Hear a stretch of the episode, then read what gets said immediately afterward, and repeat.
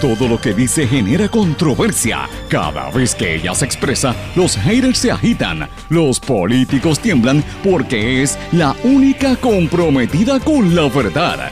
Periodista, bloguera, relacionista licenciada, analista de la noticia, escritora y le dicen la provocadora en las redes sociales. Y ahora comienza en blanco y negro con Sandra Rodríguez Coto.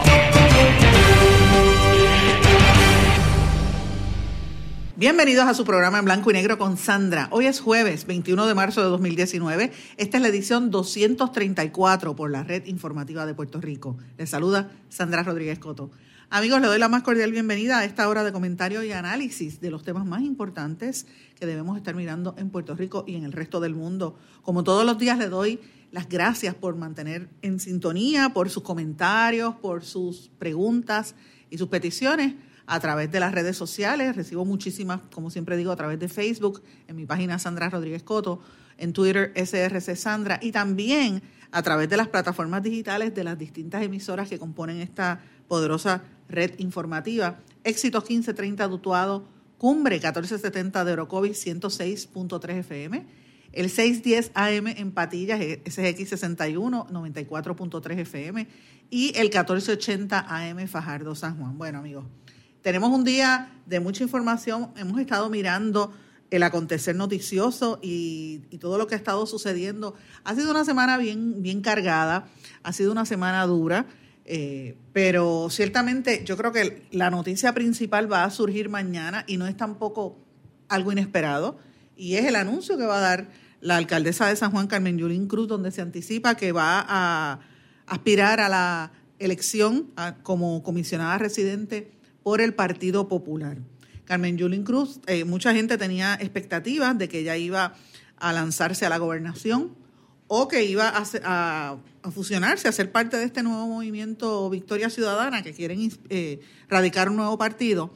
Pero ciertamente ya se sabe que hay una serie de fisuras al interior de ese sector que pensaban que iban a impulsarla. Eh, pero esto de Carmen Yulín parece ser la el, anuncio, la crónica de un anuncio esperado, porque todo el mundo sabe que ella lo va a hacer, no han dicho cuándo ni cómo, probablemente lo haga por internet, pero ciertamente eh, todo el mundo sabe que ya Julín había, había dicho hace meses que su futuro político oscilaba entre eh, o la gobernación o Washington, eh, pero que ya posiblemente se quede en el Partido Popular Democrático. Es interesante porque en el Partido Popular hay un montón de candidatos o aspirantes a la gobernación. Y si usted se pone a mirarlo con detenimiento, seriamente, yo creo que los ponen todos juntos y no hacen uno solo. Porque sinceramente no, uno no, lo escucha, no los escucha como una alternativa, como una cosa diferente, con un, con un movimiento que sea de esperanza al país. Uno puede, uno puede escuchar lo que dice alguno que otro, pero es, es más, ni los escucha porque también han estado bastante silentes ante las crisis que está ocurriendo en Puerto Rico. Eh, la fiscalización es prácticamente nula. Y pues me imagino que es que están esperando a iniciar la campaña cuando empiecen las primarias, pero ciertamente están como apagados. El Partido Popular está como muerto. Y eh, mucha gente espera, o por lo menos esperaba, que esa, el, anuncio que vaya a hacer Carmen Yulín Cruz, pues avive un poquito las huestes del Partido Popular, conociendo que hay mucha gente al interior de esa colectividad que tampoco la quiere. Pero eh, yo no sé, yo, yo tengo la impresión de que la gente está esperando, me parece a mí, esperando hace bastante tiempo que venga eh, algo distinto, porque el Partido Popular está como que no, como que pisa y no arranca.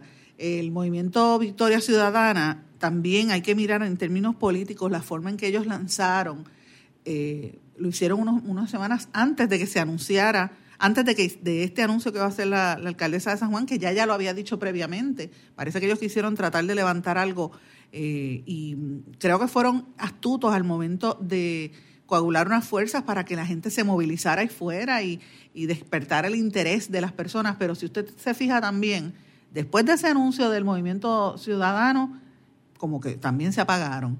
La, a mí me parece que el Partido Nuevo Progresista han sido sumamente astutos, el gobernador ha sido muy hábil y, en términos políticos también de posicionar a esta gente del movimiento Victoria Ciudadana con el sinónimo de socialistas. Entonces, eh, ya la gente los ve y los asocia con socialismo y no necesariamente lo ven como una alternativa real, la gente todavía tiene el temor a ese tema, a, ese, a ese planteamiento. Así que yo creo que el ruido que lograron hacer eh, se ha ido aplacando.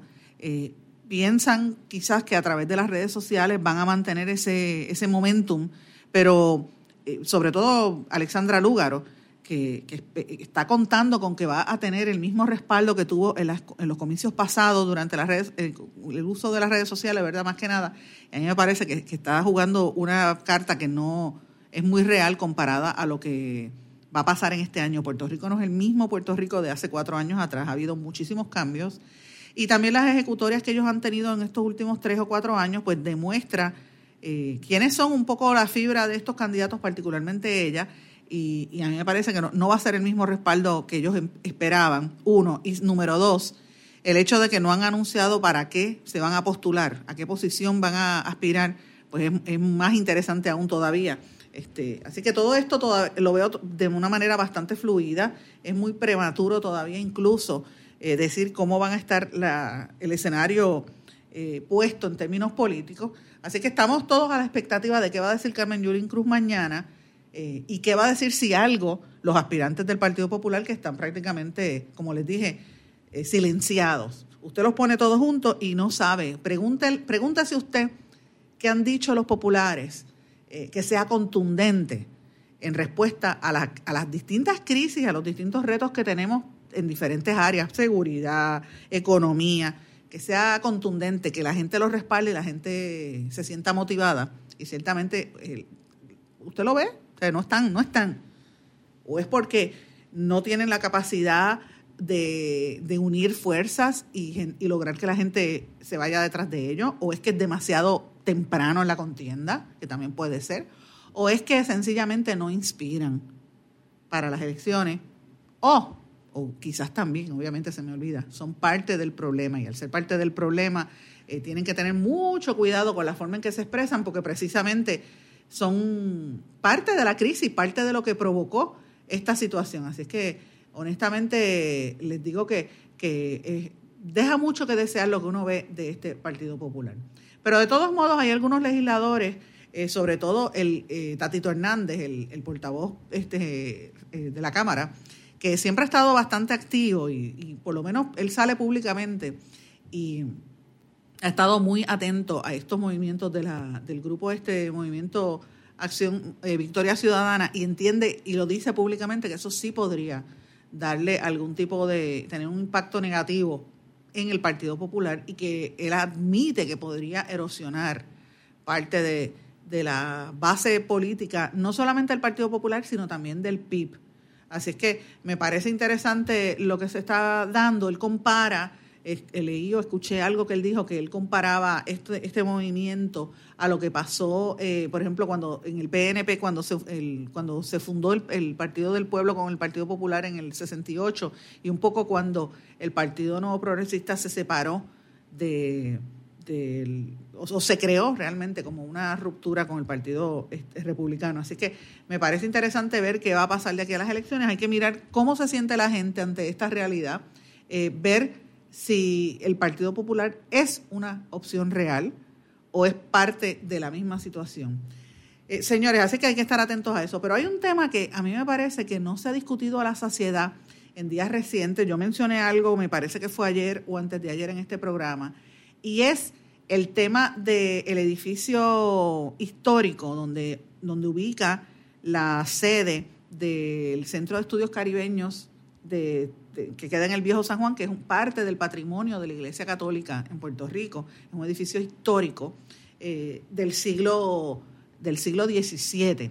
Pues señores, sepan que hay algunos eh, activistas, gente de la cultura, que están bien preocupados porque como por parte de la Iglesia Católica ha habido un proceso para vender y liquidar sus activos. Ustedes saben que la Iglesia, por lo menos el arzobispado de San Juan, está en un proceso de quiebra y están ante ante el tribunal para poder capitalizar su dinero, estamos hablando de un negocio, como si fuese un negocio, pero necesitan dinero para pagar las pensiones de los maestros y demás personal del, del sistema católico que las dejaron de pagar y el tribunal indicó que tenían que hacerlo. Así que una de las cosas es la venta de ese edificio y tiene a la, a la gente relacionada al mundo de la cultura y al mundo de, de la intelectualidad bastante preocupada porque entienden que es una manifestación de su avaricia. Esto es parte de lo que ha estado denunciando consistentemente el amigo y dramaturgo Roberto Ramos Perea. Así que yo les invito a que estén atentos a las expresiones de Ramos Perea, que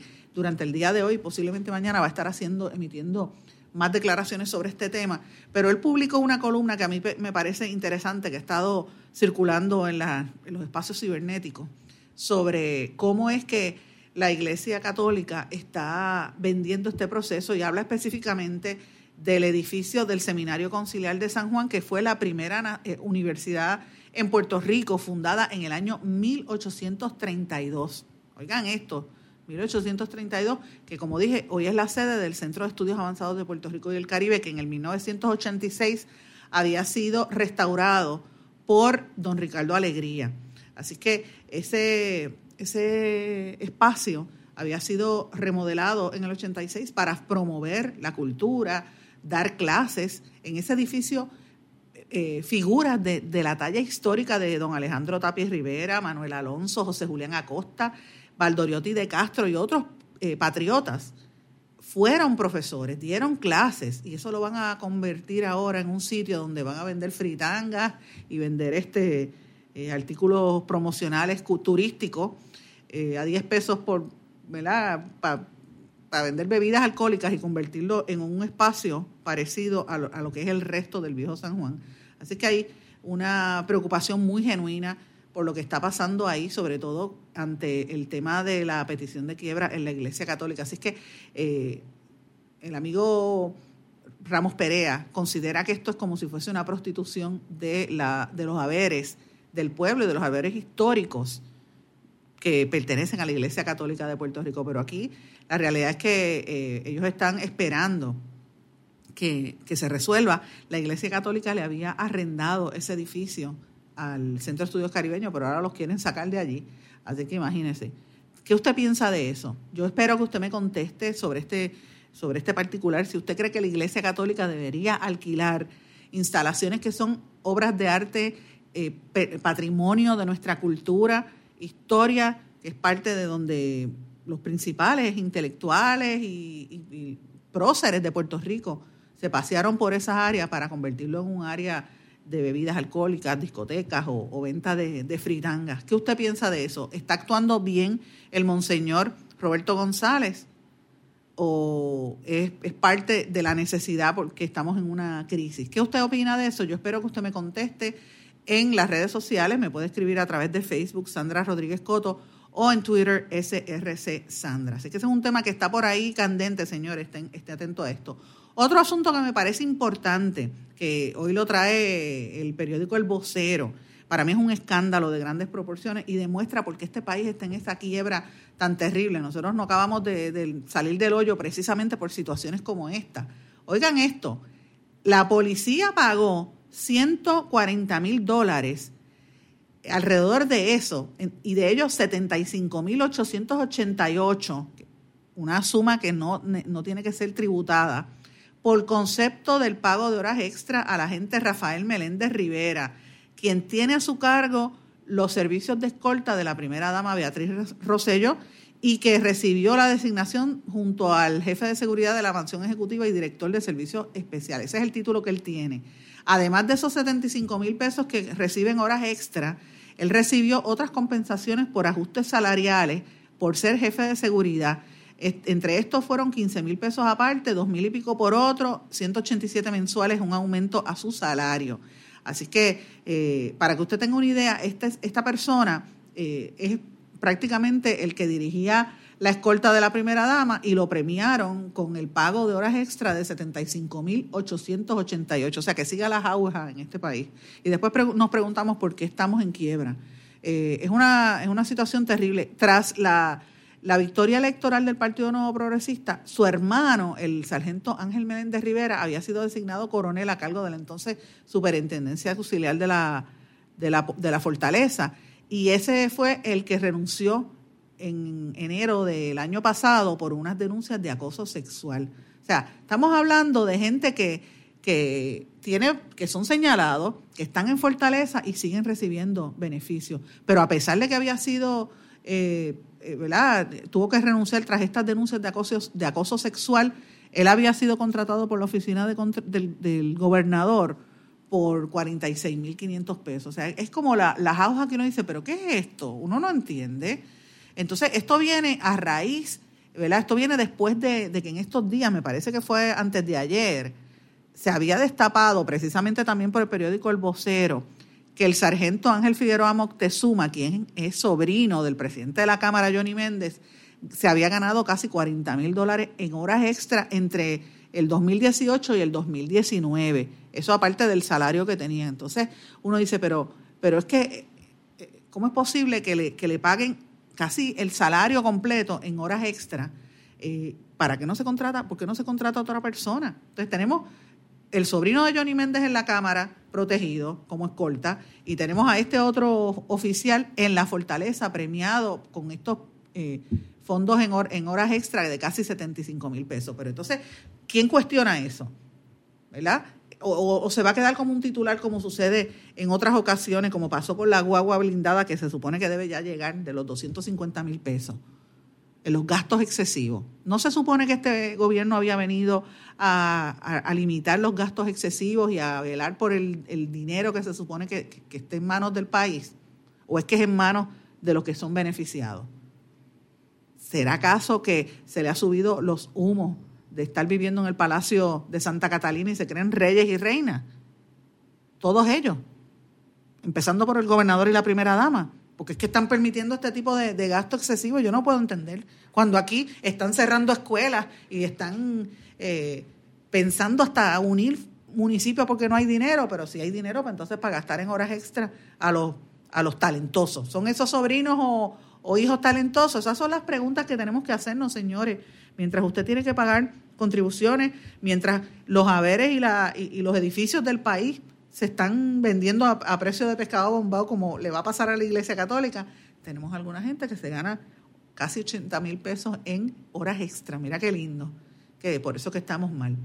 Señores, y el gobernador, como dije en días recientes, el gobernador anunció que va a firmar una orden ejecutiva para prohibir las llamadas terapias de conversión para los menores de edad en Puerto Rico, a pesar de que la Cámara de Representantes, pues ustedes saben que a principios de esta semana no votó ah, sobre el proyecto de ley 1000 del Senado que había eh, que estaba tratando de prohibir este tipo de cosas eh, y como no votaron a favor de esto, pues el gobernador lo va a hacer a través de una orden ejecutiva.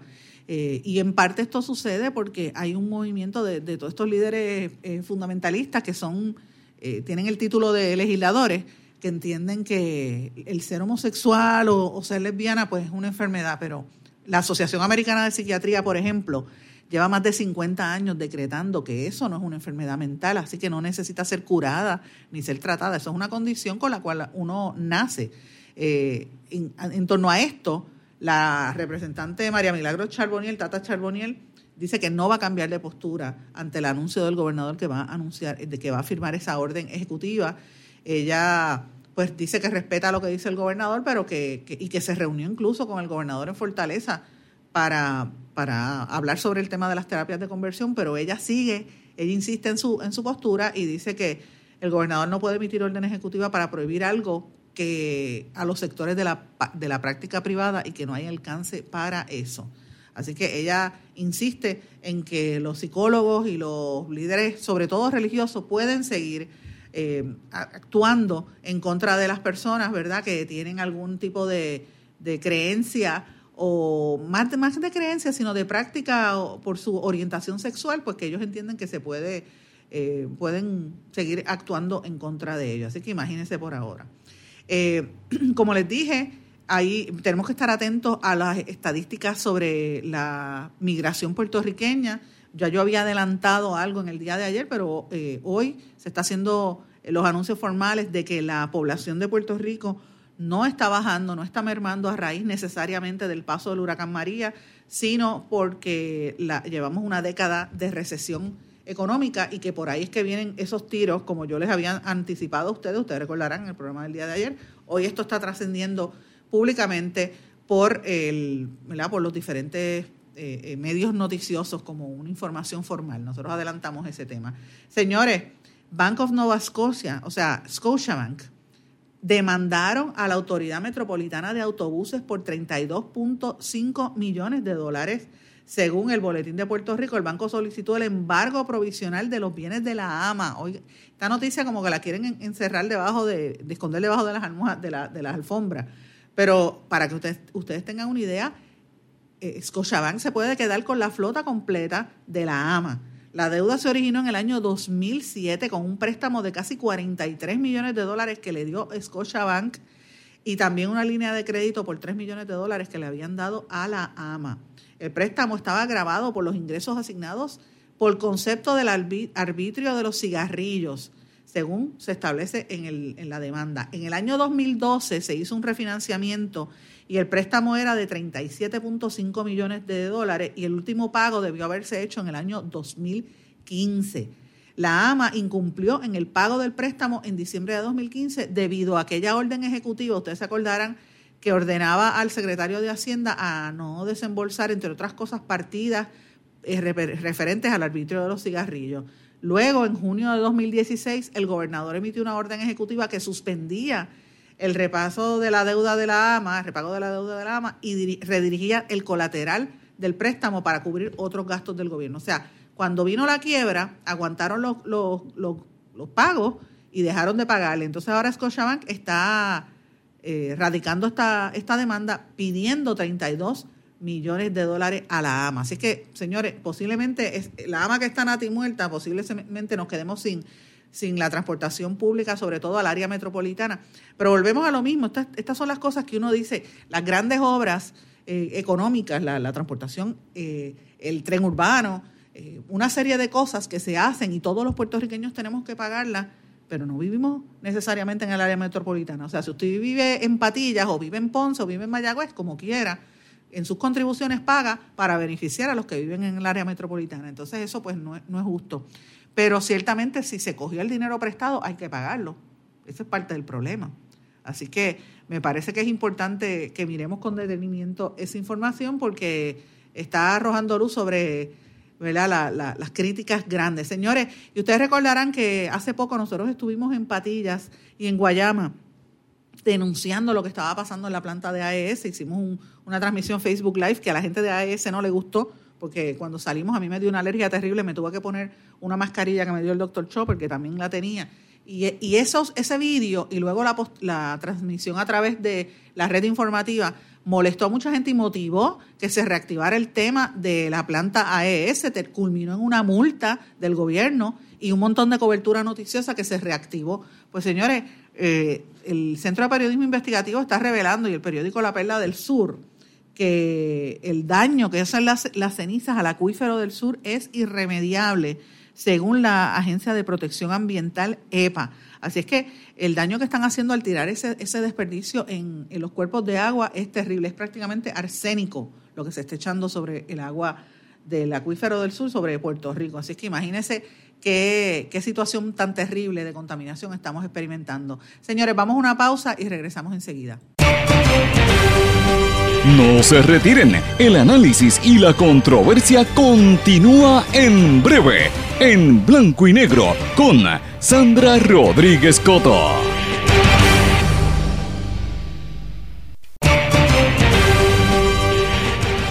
Ya regresamos con el programa de la verdad, en blanco y negro, con Sandra Rodríguez Coto. De regreso en blanco y negro con Sandra. Oigan, esto es una buena noticia. Cómo ha ido cambiando la, percepción del público y cómo ha ido aumentando la credibilidad de las cooperativas en Puerto Rico. Ha trascendido que después del paso del huracán María, la cantidad de socios en las cooperativas aumentó a más de un millón de personas. Así que esto es importante. La Corporación Pública para la Supervisión y Seguro de las Cooperativas de Puerto Rico, COSEC, anunció precisamente eso, que en el último informe trimestral de finanzas y, estadísticas eh, que presentan las cooperativas de ahorro y crédito, se reveló que la cantidad de socios superó el millón de personas. Esto es una alternativa, a mi juicio, eh, a lo que es la banca tradicional y es importante porque hay una confianza en el servicio de las cooperativas. Y de hecho yo creo que después del huracán, precisamente ahí es que se vio dónde, cómo es que el, gas pela, cómo fue que muchas cooperativas operaron para pues poner disponible el dinero en efectivo a la gente, trabajaron incluso eh, tan o más rápido que la misma banca con todos los recursos que tiene la banca eh, privada. Así que me parece importante, es una confianza que se le está dando al sector cooperativismo, cooperativista y es un logro, ciertamente, para nosotros los puertorriqueños, sobre todo después del paso del huracán. Según las estadísticas, eh, la cantidad de socios en enero del año 2017 fue de 980.226 y a diciembre del, del 2017 la cifra ya iba por 988.086. Entonces, eh, hasta diciembre, eso fue en el 2017. En el 2018 ya iba por 1.014.338 socios distribuidos en 314 cooperativas de ahorro y crédito y me parece que esto es importante. También tiene que ver un poco con, el trabajo que ha hecho COSEC a través de, los últimos años de enfocar y mejorar la, la calidad del servicio y adiestrar a, la, a, los ejecutivos de las cooperativas. Hay, hay, cooperativas que tienen serios problemas económicos, eso es cierto, pero Puerto Rico está en quiebra. O sea, que, y, y muchos de los fondos, sobre todo las cooperativas que, que fueron parte de la deuda, que prestaron dinero, que no son todas, pues ahí este, también hay dificultad. Pero ciertamente esto demuestra que hay una confianza en el sector y que las carteras de préstamos eh, y los servicios que están dando las cooperativas pues funcionan Dice que las carteras de, de préstamos reportadas por la industria aumentó a 199 mil millones de dólares y que los activos totales alcanzaron 8 mil 716 millones de dólares. Así que se demuestra una vez más que nosotros mismos podemos levantarnos a nivel, por lo menos en este aspecto, a nivel eh, financiero. Y, me parece que esto dice mucho sobre la capacidad del pueblo puertorriqueño de levantarse sobre sus pies. Así que yo creo que esto es importante que lo miremos.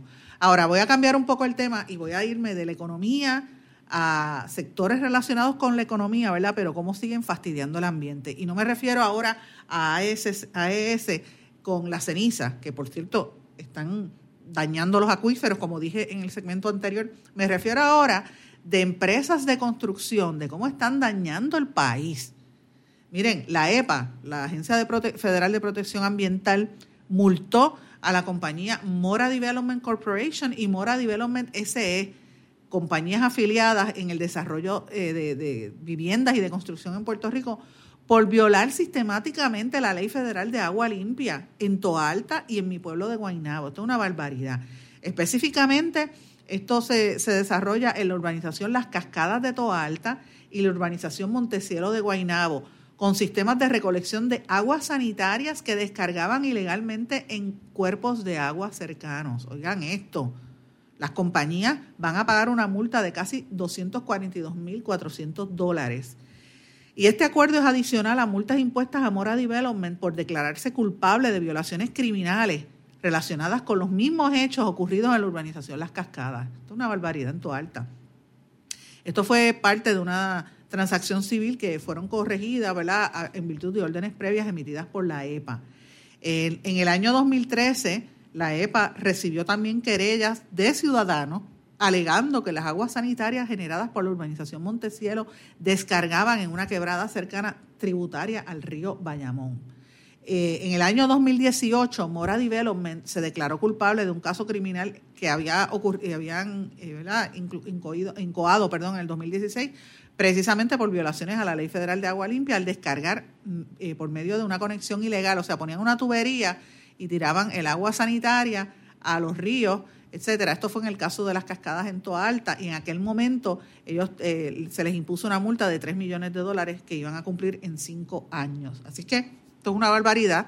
Es bueno saberlo porque, señores, esa urbanización Montecielo particularmente está hace años en, en agenda la había hecho originalmente otro desarrollador, habían hecho una primera etapa de las casas, una casa maravillosa, bien bonita, en Guaynabo, unas mansiones realmente.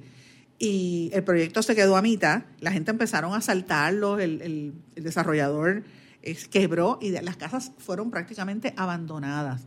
Entonces, hace como un par de años atrás, de momento empezaron a remodelar las, estructuras viejas y a construir otras casas un poco más pequeñas eh, con varias versiones en una urbanización al lado. Yo fui a ver esas casas, me encantaron. Yo dije, yo voy a comprar ahí, me encanta.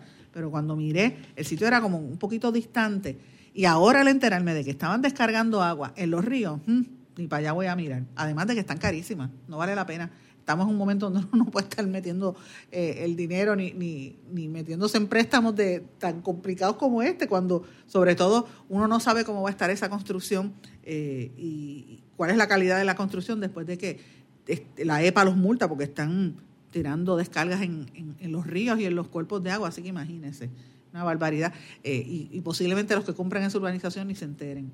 Bueno, señores, hay un informe que reveló recientemente eh, la oficina del Contralor que encontró que está manga por hombro el sesco de Utuado eh, y que mandó que tenían que decomisar como casi siete mil, más de 7 mil eh, tablillas que estaban de vuelta, eran cajas de porquería, parecía como un, almacén de, basura, lo que es el, el sesco de esa área, y los multaron.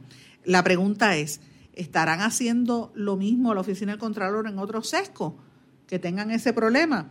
Ciertamente la auditoría reveló una serie de hallazgos importantes en ese sesco de Utuado, como los documentos de cancelación de multas, los traspasos, registro de vehículos y otras cosas que usted va a hacer su transacción, va al sesco, se, se chupa ahí dos o tres horas de fila, posiblemente un día entero, y somete sus papeles y lo que no se entera es que después los empleados ni archivaban los documentos, están en caja, uno encima del otro, que si entra agua o, se dañan, ¿verdad? Se pueden dañar y no están archivados adecuadamente. Así que esa es la realidad, eso lo reveló el informe de, la Oficina del Contralor.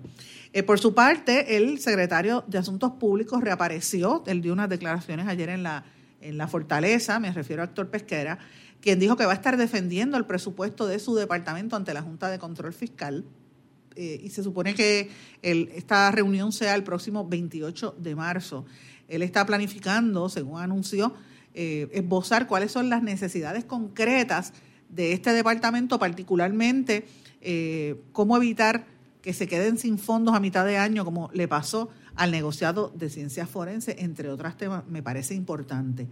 Y relacionado un poco al tema, la secretaria de Justicia, Wanda Vázquez, anunció que sometió, ¿verdad? La Junta de Control Fiscal le sometió al Departamento de Justicia la información de contacto del ex coordinador de revitalización Noel Samot, mientras justicia se niega a ofrecer información adicional sobre qué funcionarios públicos supuestamente están eh, involucrados en, irregularidades asociadas a los proyectos de construcción, como denunció Samot.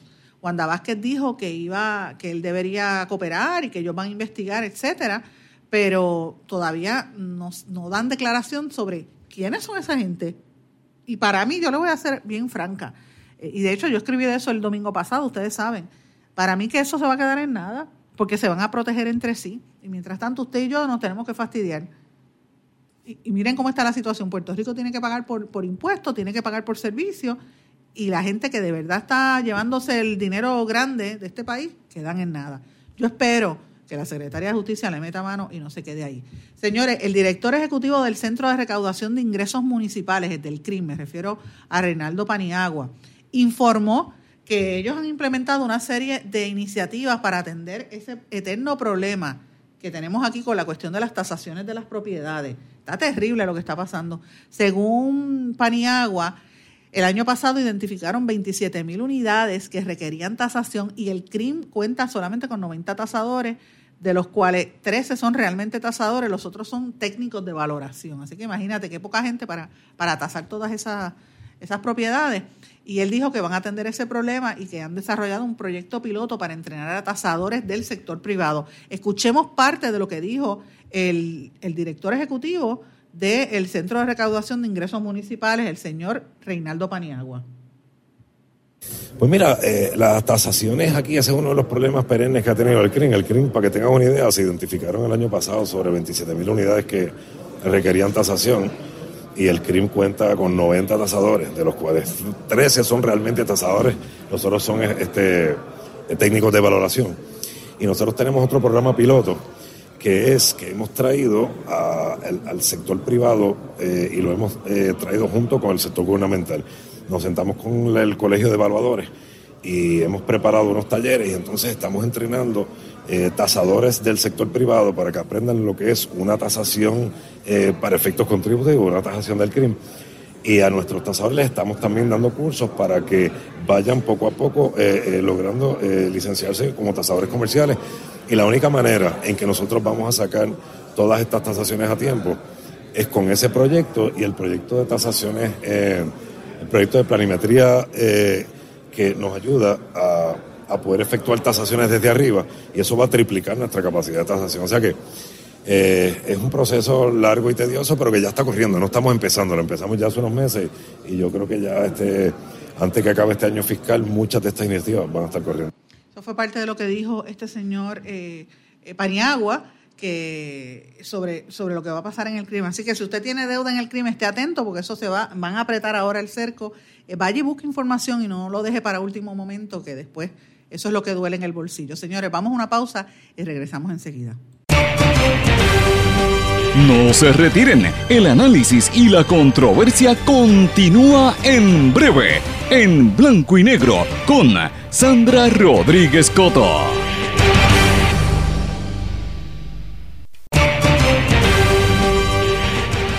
Ya regresamos con el programa de la verdad, en blanco y negro, con Sandra Rodríguez Coto. De regreso en blanco y negro con Sandra. Señores, estaba leyendo que supuestamente no vienen aumentos en la tasa de interés. Eso estaba revelándose según la prensa de los Estados Unidos, así que son, parece que son buenas noticias. Eh, y una noticia que también quiero destacar de los Estados Unidos es que el que fue director de la CIA y secretario de la Defensa de los Estados Unidos bajo Barack Obama, me refiero a Leon Panetta, lamentó que el actual gobierno de Donald Trump no vea en la lucha contra el cambio climático una estrategia de seguridad nacional. Él dice que el Pentágono y la administración actual Trump está caminando hacia atrás y pues dio estas declaraciones en la sede del Instituto de Investigación de Políticas Públicas que lleva su propio nombre en Monterrey, California. O sea, si hasta la gente del área de defensa está diciendo que el gobierno de Trump va hacia atrás en materia de derechos humanos, en, materia de protección del ambiente, y ahora lo está haciendo incluso, y, el tema de cambio climático, y ahora lo está haciendo también incluso en tema de, seguridad nacional, parece mentira que este tema como que pasa inadvertido, la gente está más pendiente a los tweets de Trump que a este tipo de cosas. Así que este, ojalá que no, no tenga un, impacto sobre el ciudadano, pero eso es el temor que siempre existe. El presidente Donald Trump dijo que no le importa que se haga público el informe del fiscal especial que investiga la trama rusa, el informe de Robert Mueller, como pide la oposición demócrata. Y el mismo Trump dijo, bueno, que salga a la luz, que la gente lo vea y veremos qué ocurre, dijo él en tono de reto a los periodistas de la Casa Blanca. Ese es Trump, pero no le importa, él, él, él va a él. Lo irónico de esto es que si él sigue haciendo los recortes que está planificando, lo que viene para el próximo año con, el tema de, los medicamentos, si él logra bajar los medicamentos como ya se anticipó, la Casa Blanca está haciendo un proyecto para, para ir en contra de las compañías que manejan los beneficios, los PBM, de los planes médicos, lo cual va a representar una reducción importantísima en, en, los costos de los medicamentos de los americanos. Ahí le digo yo, este, va a afianzar aún más ese sector conservador que, lo puso en el poder. Así que no podemos descartar a que Trump logre mantenerse en el poder por muchos años más. Y eso es lo que tiene a los, a los demócratas que no los entienden. No los entienden. Bueno, eh, hay una situación que me parece importante también destacar. El Tribunal Supremo de los Estados Unidos ha estado mostrando, como rara vez se demuestra, ¿verdad? Pero lo ha hecho en estos días, esta misma semana, la preocupación por los casos penales que se están dando en esa nación precisamente con tintes racistas. Y esto, esto viene a colación eh, a raíz de un caso de un hombre negro que fue juzgado seis veces distintas por el mismo delito, o sea, seis veces, en procesos que fueron altamente manchados con tintes de racismo. El juez Samuel Samuel Alito, que es este, uno de los cinco magistrados conservadores del tribunal, que ustedes saben que son nueve, dijo que encontraban inquietantes algunos aspectos del caso del preso condenado a muerte Curtis Flowers. Flowers, de 48 años, fue declarado culpable en el año 2010 y condenado a muerte por los asesinatos en julio de 1996 de cuatro personas en una tienda de muebles en, en Mississippi, donde él había trabajado brevemente hasta que fue despedido. Antes de esa condena, había sido juzgado cinco veces por el crimen y ha pasado casi la mitad de su vida en la cárcel. Tres de los procesos fueron desestimados en apelación por mala conducta de la Fiscalía y dos juicios terminaron con jurados que no alcanzaron acuerdo alguno. El Tribunal Supremo no está examinando la culpabilidad o la inocencia de Flowers, sino si el fiscal, eh, eso no es lo que ellos están mirando, ellos están mirando si el fiscal de distrito trató deliberadamente de mantener a personas negras fuera del jurado en su juicio más reciente, porque eso es lo que hacen a veces los fiscales del distrito para que para sentenciar a una persona ponen eh, todo un jurado completo de blancos eh, y, a quien están enjuiciando es a un negro o a un latino. Entonces, por, lo, por eso es que usted ve que los negros y los latinos son los que tienen la mayor parte de, de los presos en los Estados Unidos, son gente de las minorías, precisamente por eso, porque los jurados eh, y los jueces están eh, prejuiciados, son racistas. Y esto es lo que está mirando ahora mismo el Tribunal Supremo de los Estados Unidos. Y eh, se supone que los fiscales y los abogados de defensa puedan impugnar a los posibles jurados, pero no se les permite hacerlo por motivos de raza. Los abogados de Flowers argumentaron que el fiscal del distrito, Doug Evans, que, fue quien procesó los seis casos y, este, contra este señor, es blanco, eh, supuestamente rechazó a posibles jurados negros en lo que equivalía a discriminación racial. La ley de los Estados Unidos prohíbe que alguien sea juzgado dos veces por el mismo delito, pero dado que los casos no fueron concluyentes, Flowers pudo volver a juicio. En el proceso del año 2010, que resultó en la condena y sentencia de muerte a Flowers, el Evans, ¿verdad? El, fiscal de distrito, rechazó a cinco de seis potenciales jurados negros. Así que se quedó con un jurado completamente blanco. Jason Davis, que representaba al estado de Mississippi en la corte, dijo que esto se debía a que tengan vínculos con Flowers o deudas en la tienda de muebles donde él trabajaba. Así que me parece interesante. El cuestionario estuvo fuerte también. Eh, uno de los cuatro jueces liberales, la jueza Kagan, dijo que parecía que estaban tratando de crear un registro de ataque a los jurados negros. La jueza Sonia Sotomayor dijo que el fiscal Evans había demostrado una extraordinaria pasión por este caso al someter al acusado repetidamente a juicio. Eh, Flowers había sido arrestado meses después de los asesinatos cuando dos testigos dijeron que lo vieron cerca de la escena del crimen y él siempre ha dicho que es inocente. Este caso ganó notoriedad después de que fuera el tema de un podcast llamado Into the Dark de la periodista Madeleine eh, Barron. Así que eh, él, cuando fue juzgado por un jurado totalmente o casi totalmente blanco, eh, en el lugar donde ocurrieron los asesinatos, él vivía, era casi un, ciento, un 50% afroamericano. El juez negro Clarence Thomas, que ustedes saben que es conservador y que él es famoso porque nunca habla en los argumentos orales, hizo una pregunta, su primera pregunta en más de tres años, y preguntó cuál era la raza de los jurados impugnados por la defensa y se le dijo que eran blancos. Así es que habrá que ver qué va a pasar ahora en la decisión que va a terminar en el Tribunal Supremo de los Estados Unidos. Me parece importante destacar estos casos para que veamos de verdad cómo es que se bate el cobre allá en la justicia de los Estados Unidos. Señores, pasando ahora a temas de otros países, América Latina y el Caribe, empiezo con Haití. Mercenarios, ustedes se acuerdan que habíamos hablado de unos mercenarios que fueron arrestados en Puerto Príncipe, que eran todos estadounidenses. ellos habían llegado a un jet privado el 16 de febrero empacaron un avión charter de ocho pasajeros con arsenal de rifles semiautomáticos, pistolas, chalecos antibalas y todo. Y ellos, a ellos le pagaron 10 mil pesos por adelantado a cada uno, eh, cerca de 20 mil dólares prometidos por cada hombre una vez terminaran el trabajo. Un trío de haitianos conectados políticamente saludó a los estadounidenses cuando su avión aterrizó a las 5 de la mañana. Y un asistente del presidente, Jovenel Mus, y otros dos haitianos amigos del régimen los llevaron a través del aeropuerto más grande del país evitando a los agentes de aduana y de inmigración. Se supone que ese equipo, que incluía a dos ex de la Marina de los Estados Unidos y un contratista de Blackwater, ustedes se acuerdan aquella firma, esa compañía Blackwater que estuvo en Irak, eh, pues esa gente, eh, que son pilotos, eran militares, habían sido contratados para matar gente en, en Haití cuando comenzaron estos disturbios. Pues señores, eran mercenarios, ya se confirmó que ellos iban a sacar dinero, iban a tratar de, exigir dinero al presidente de Haití. Para que ustedes vean, cuando hay inestabilidad política, que es lo que hay detrás, movimientos políticos y movimientos este, incluso hasta de mercenarios, como está pasando en ese país. La República Dominicana, señores, es uno de los países donde más se registran casos de infecciones eh, postoperatorias en cirugías plásticas. Así que la Universidad de Texas en Galveston está recomendando que no se hagan cirugías plásticas en, República Dominicana. Es un país peligroso. Esto lo reportaron en un, informe publicado en el Plastic and Reconstructive Surgery que publica la Universidad de Texas y lo publica también la prensa internacional.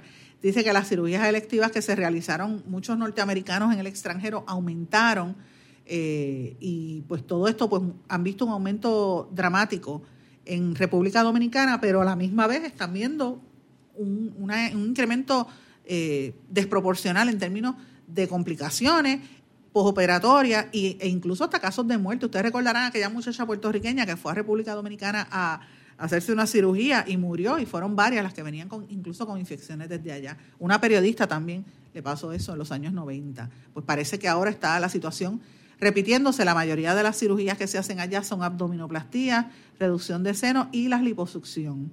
También reporta la prensa que en República Dominicana entre el 2014 y 2017 se produjeron casi 100.000 denuncias de robos y solamente se registraron 8.000 condenas por este delito, lo que provoca que la gente se moleste y haga, eh, se dengue, tome actos de venganza, tome la justicia en sus manos, por lo cual han visto sobre 202 linchamientos de personas en lo que va de los últimos años en todas las regiones del país, lo ven como una, como si fuese parte de la cultura, y la gente está bien preocupada por la situación de, linchamiento. De hecho, las estadísticas oficiales de la Policía Dominicana demuestran 167 casos de linchamiento desde el año 2008 hasta mediados de 2018, eh, de las cuales muy pocos terminan investigados a nivel eh, de la isla, allá en República Dominicana.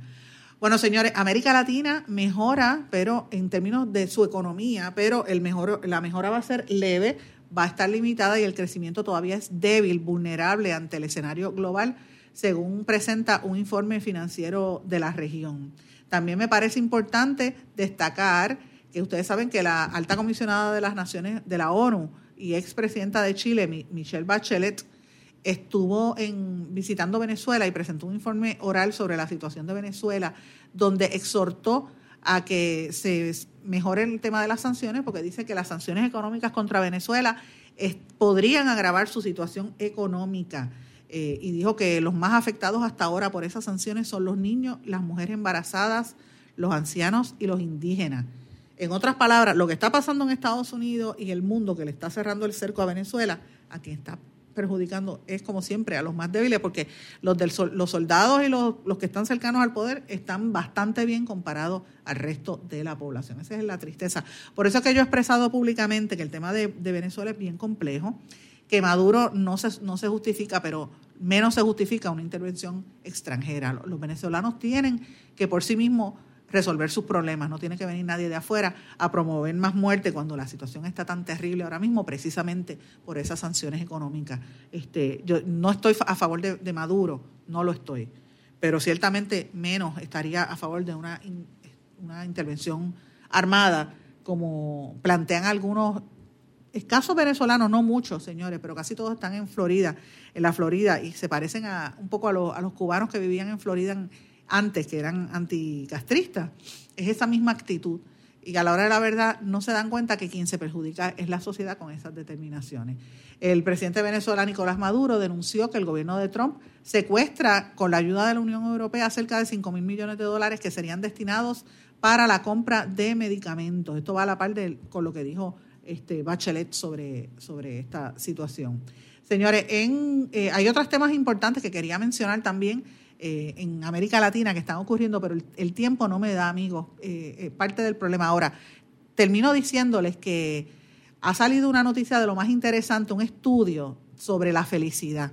Y con esto termino el programa, señores. ¿Cómo usted logra ser más feliz? Según el estudio de la Universidad de Yale, varias cosas. Reprograme sus hábitos, sea agradecido, duerma más y duerma mejor, medite, pase más tiempo con la familia y con los amigos, no tanto la, desconéctese de las redes sociales y busque conexiones reales con sus amigos y su, y su familia. Y usted va a saber que con esas recomendaciones usted va a ser mucho más feliz. Señores, con esto me despido, no sin antes desearles a todos que pasen muy buenas tardes. Será hasta mañana. ¿Se quedó con ganas de más? Busque a Sandra Rodríguez Coto en las redes sociales o acceda a en blanco y porque a la hora de decir la verdad solo hay una persona en la cual se puede confiar. Sandra Rodríguez Coto en blanco y negro.